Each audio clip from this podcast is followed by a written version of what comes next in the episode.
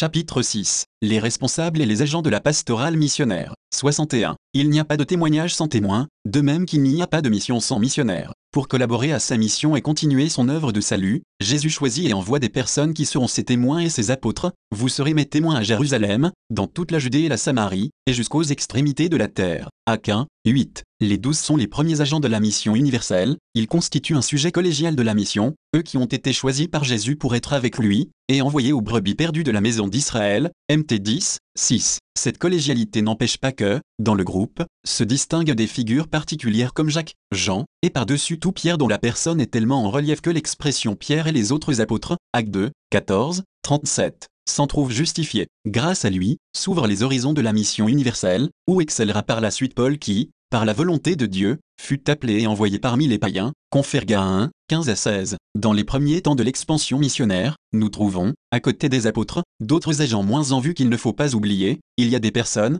des groupes, des communautés. La communauté d'Antioche est un exemple typique d'église locale qui, d'évangéliser, se fait évangélisatrice et envoie ses missionnaires parmi les païens, Conférac 13, 2 à 3. L'église primitive vit la mission comme une tâche communautaire, tout en reconnaissant en son sein des envoyés spéciaux ou missionnaires consacrés aux païens, comme Paul et Barnabé. 62. Ce qui a été fait au début du christianisme pour la mission universelle conserve sa valeur et son urgence aujourd'hui. L'Église est missionnaire par nature, car le précepte du Christ n'est pas quelque chose de contingent ni d'extérieur, mais il est au cœur même de l'Église. Il en résulte que toute l'Église, que chaque Église, est envoyée aux païens. Les jeunes Églises elles-mêmes, précisément pour que ce zèle missionnaire fleurisse chez les membres de leur patrie, doivent dès que possible participer effectivement à la mission universelle de l'Église en envoyant elles aussi des missionnaires pour annoncer l'Évangile par toute la terre, même si elles souffrent d'une pénurie de clergé 117. Beaucoup le font déjà et je les encourage vivement à continuer. Le caractère authentiquement et pleinement missionnaire trouve son expression dans ce lien essentiel de communion entre l'Église universelle et les églises particulières. En un monde qui devient toujours plus petit par suite de l'abolition des distances, les communautés ecclésiales doivent s'unir entre elles, échanger leurs énergies et leurs moyens,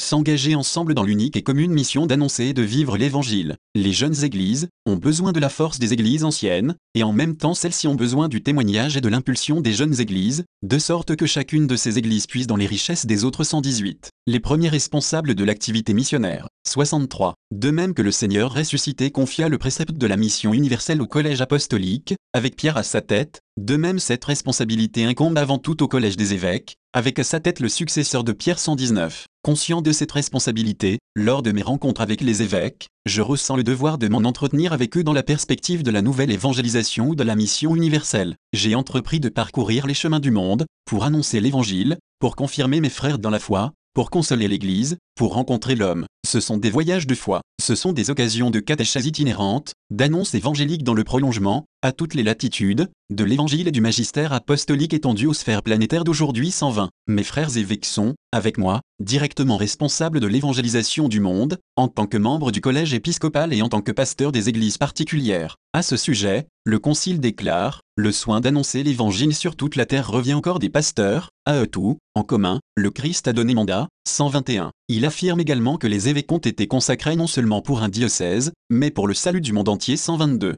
Cette responsabilité collégiale a des conséquences pratiques. Ainsi, le synode des évêques doit avoir parmi les affaires d'importance générale un souci spécial de l'activité missionnaire, qui est la charge la plus importante et la plus sacrée de l'Église 123. Cette même responsabilité rejaillit, à des degrés divers, sur les conférences épiscopales et sur leurs organismes au niveau continental, qui ont donc une contribution propre à apporter à l'effort missionnaire 124. Le rôle missionnaire de chaque évêque, en tant que pasteur d'une église particulière, est vaste lui aussi. Il lui revient, comme chef et centre de l'unité dans l'apostolat diocésain, de promouvoir l'activité missionnaire, de la diriger, de la coordonner. L'évêque doit veiller en outre à ce que l'activité apostolique ne soit pas limitée aux seuls convertis, mais à ce qu'une juste part d'ouvriers et de subsides soit destinée à l'évangélisation des non-chrétiens 125. 64. Chaque église particulière doit s'ouvrir généreusement aux besoins des autres. La collaboration entre les églises, dans une réelle réciprocité qui les dispose à donner et à recevoir, est aussi une source d'enrichissement pour toutes et elle concerne les divers secteurs de la vie ecclésiale. À cet égard, la déclaration des évêques à Publa reste exemplaire, enfin l'heure est arrivée, pour l'Amérique latine, d'aller au-delà de ses frontières, Agente. Il est certain que nous avons encore besoin nous-mêmes de missionnaires, mais nous devons donner de notre pauvreté 126. C'est dans cet esprit que j'invite les évêques et les conférences épiscopales à mettre généreusement en pratique ce qui est prévu dans les directives que la Congrégation pour le clergé a publiées pour la collaboration entre les églises,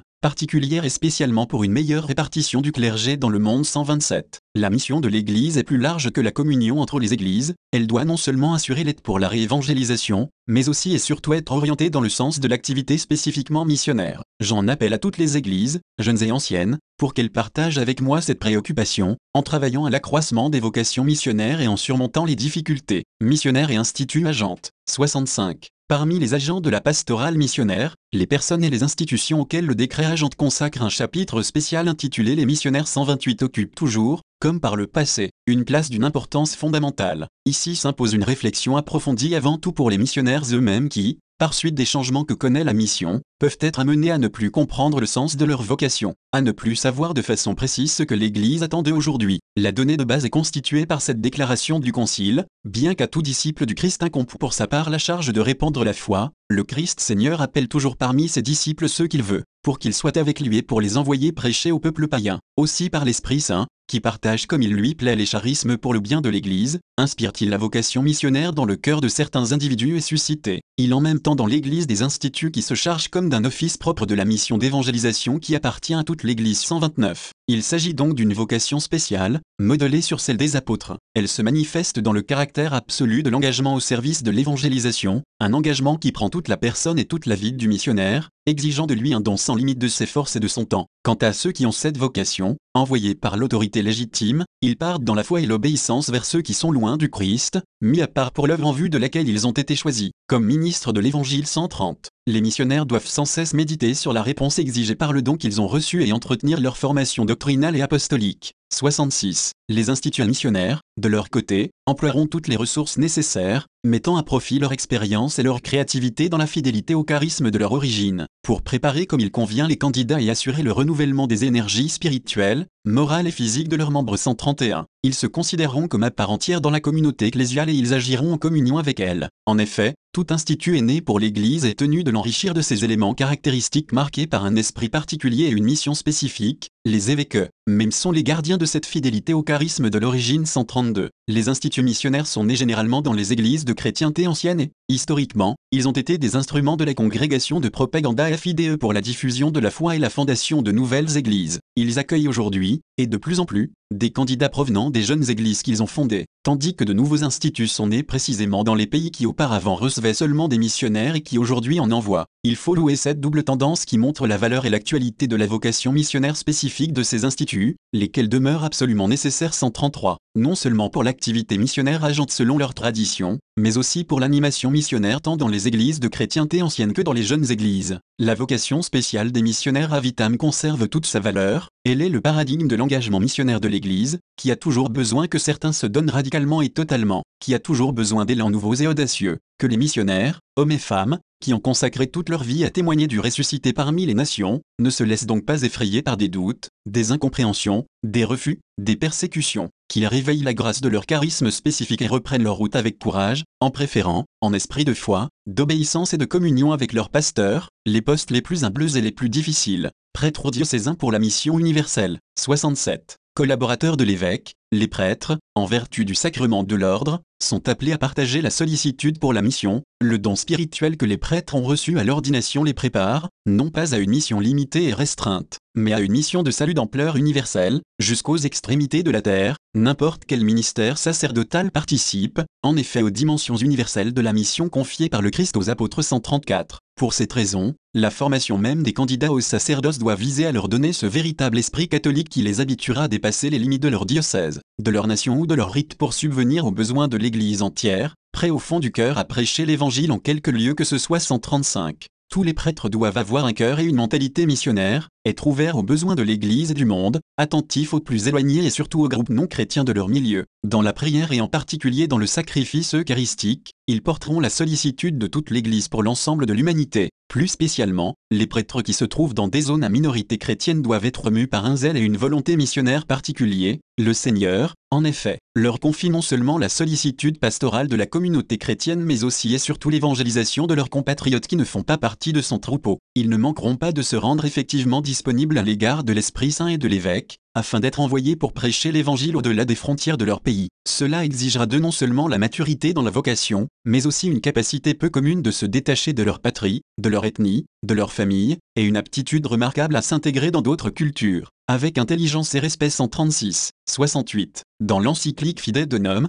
Pixie, avec une intuition prophétique, encouragea les évêques à donner quelques-uns de leurs prêtres pour un service temporaire des églises d'Afrique, approuvant en même temps les initiatives qui existaient déjà dans ce domaine. 25 ans plus tard, j'ai voulu souligner la grande nouveauté de ce document qui a fait dépasser la dimension territoriale du service presbytéral pour l'ouvrir à l'église tout entière 137. Aujourd'hui, la valeur et la fécondité de cette expérience sont confirmées. En effet, ceux qu'on appelle les prêtres fidèles de Nom mettent en évidence d'une manière singulière les liens de communion entre les églises. Ils fournissent un précieux apport à la croissance de communautés ecclésiales dans le besoin, et de leur côté ils reçoivent d'elles la fraîcheur et la vitalité de leur foi. Il faut, bien sûr, que le service missionnaire du prêtre diocésain réponde à certains critères et à certaines conditions. On doit envoyer des prêtres choisis parmi les meilleurs, aptes dûment préparés à la tâche particulière qui les attend 138 et l'ALS devront s'intégrer dans le nouveau milieu ecclésial qui les accueille avec un esprit ouvert et fraternel, et ils constitueront un unique presbyterium avec les prêtres du lieu, sous l'autorité de l'évêque 139. Je souhaite que l'esprit de service de ces prêtres augmente au sein du presbyterium des églises anciennes et qu'il se développe dans celui des églises plus récentes. La fécondité missionnaire de la consécration. 69. Dans la richesse inépuisable et multiforme de l'esprit prennent place les vocations des instituts de vie consacrés, dont les membres,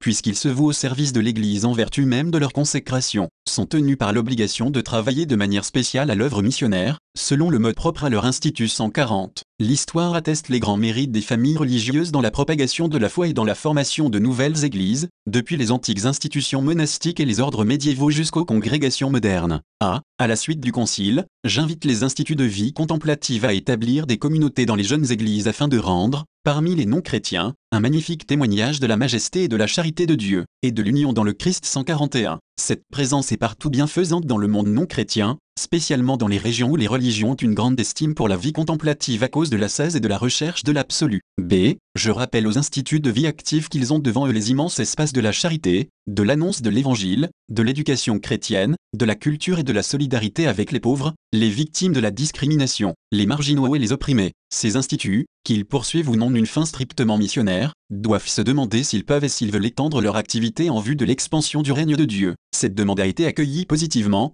ces tout derniers temps, par de nombreux instituts, mais je voudrais qu'elle soit davantage étudiée et mise en pratique en vue d'un service authentique. L'Église doit faire connaître les grandes valeurs évangéliques dont elle est porteuse, et personne ne témoigne de façon plus convaincante de ces valeurs que ceux qui font profession de vie consacrée dans la chasteté, la pauvreté et l'obéissance par un don total à Dieu et une pleine disponibilité pour servir l'homme et la société à l'exemple du Christ 142. 70. J'adresse un mot spécial d'estime aux religieuses missionnaires, chez qui la virginité pour le royaume se traduit en multiples fruits de maternité spirituelle. La mission agente leur offre précisément un vaste champ afin d'y réaliser un don de soi pour aimer, de manière totale et sans partage 143. L'exemple est l'activité de la femme vierge, consacrée à l'amour de Dieu et du prochain, spécialement le plus pauvre, sont indispensables en tant que signes évangéliques auprès des peuples et des cultures où la femme doit encore parcourir un long chemin vers sa promotion humaine et sa libération. Je souhaite que beaucoup de jeunes femmes chrétiennes se sentent attirées par ce don de soi généreuse au Christ, et qu'elles puissent dans leur consécration la force et la joie de témoigner de lui parmi les peuples qui l'ignorent. Tous les laïcs sont missionnaires en vertu de leur baptême. 71. Les papes de ces derniers temps ont beaucoup insisté sur l'importance du rôle des laïcs dans l'activité missionnaire 144. Dans l'exhortation Christifie de Lessie, j'ai,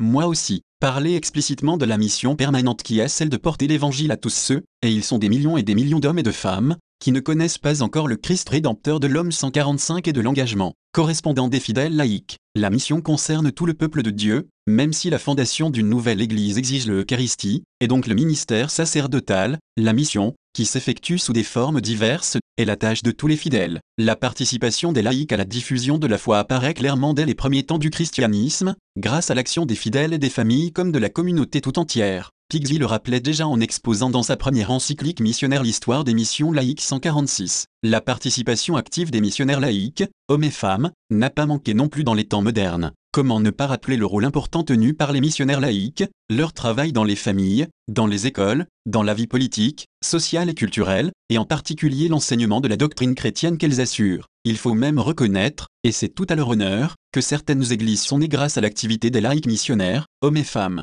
Le Concile Vatican II a confirmé cette tradition, mettant en lumière le caractère missionnaire de tout le peuple de Dieu, en particulier l'apostolat des laïcs 147, et soulignant la contribution spécifique que ceux-ci sont appelés à apporter à l'activité missionnaire 148. La nécessité pour tous les fidèles de partager une telle responsabilité n'est pas seulement une question d'efficacité apostolique, c'est un devoir et un droit fondé sur la dignité conférée par le baptême, en raison de laquelle les fidèles laïcs participent, pour leur part, à la triple fonction de Jésus-Christ, sacerdotale, prophétique et royale 149. C'est pourquoi ils sont tenus par l'obligation générale et jouissent du droit, individuellement ou groupés en association, de travailler à ce que le message divin du salut soit connu et reçu par tous les hommes et par toute la terre. Cette obligation est encore plus pressante lorsque ce n'est que par eux que les hommes peuvent entendre l'évangile et connaître le Christ 150. En outre, vu le caractère séculier qui leur est propre, ils ont pour vocation particulière de chercher le règne de Dieu à travers la gérance des choses temporelles qu'ils ordonnent selon Dieu 151, 72. Les domaines où les laïcs sont présents et exercent une action missionnaire sont très étendus. Le premier de ces domaines,